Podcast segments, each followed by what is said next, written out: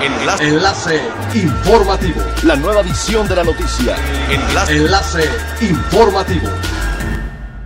Buen día, les saluda Jocelyn Martínez. Este es el segundo resumen de las noticias más importantes que acontecen este 14 de julio del 2020 a través del enlace informativo de frecuencia elemental. Grupo de Tecnología Cibernética SADCB, en participación conjunta con otros socios, fue el ganador de la licitación del nuevo contrato de servicios de emisión de pasaportes en México. Dicho documento tendrá mayores datos biométricos, podrá emitirse también en Canadá, Alemania, Francia, España y Reino Unido, además de contar con oficinas móviles en territorio mexicano. Entre otros beneficios, el nuevo contrato contempla la migración del pasaporte de lectura mecánica, actualmente vigente, al pasaporte electrónico, así como la ampliación de las capacidades de captura de datos biométricos y el incremento de los puntos de producción del documento a nivel global.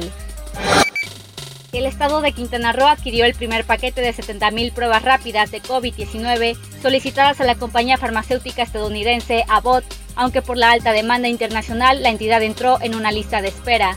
Alejandra Aguirre, titular de la Secretaría de Salud en Quintana Roo, explicó que no hay una fecha específica para recibir este lote que fue requerido por el gobierno del estado desde hace más de un mes.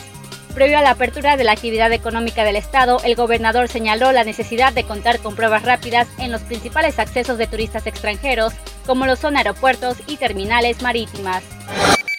Durante el periodo de reactivación gradual de la actividad económica en el Estado, existen limitantes para la venta de bebidas alcohólicas, por lo que la Secretaría de Finanzas y Planeación y el Servicio de Administración Tributaria de Quintana Roo, en coordinación con la Secretaría de Seguridad Pública, realizaron diversos operativos en los 11 municipios de Quintana Roo. Durante este mes de julio, en el municipio de Otompe Blanco, se han llevado a cabo recorridos de inspección a diferentes establecimientos con ventas de bebidas alcohólicas, concluyendo con siete clausuras.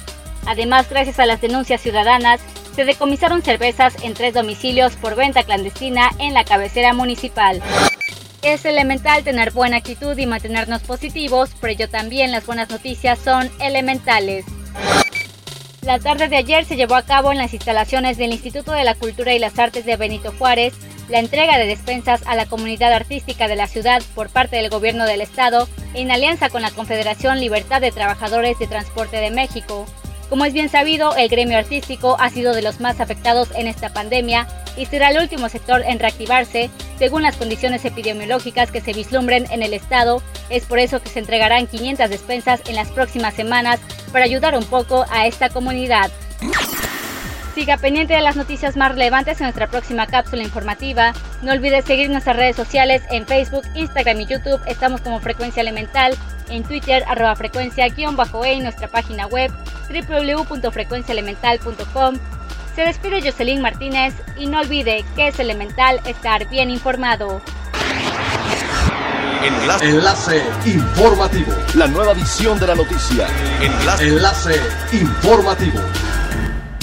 Es elemental que te conectes a nuestra frecuencia a través de www.frecuenciaelemental.com. Frecuencia elemental. El cambio eres tú.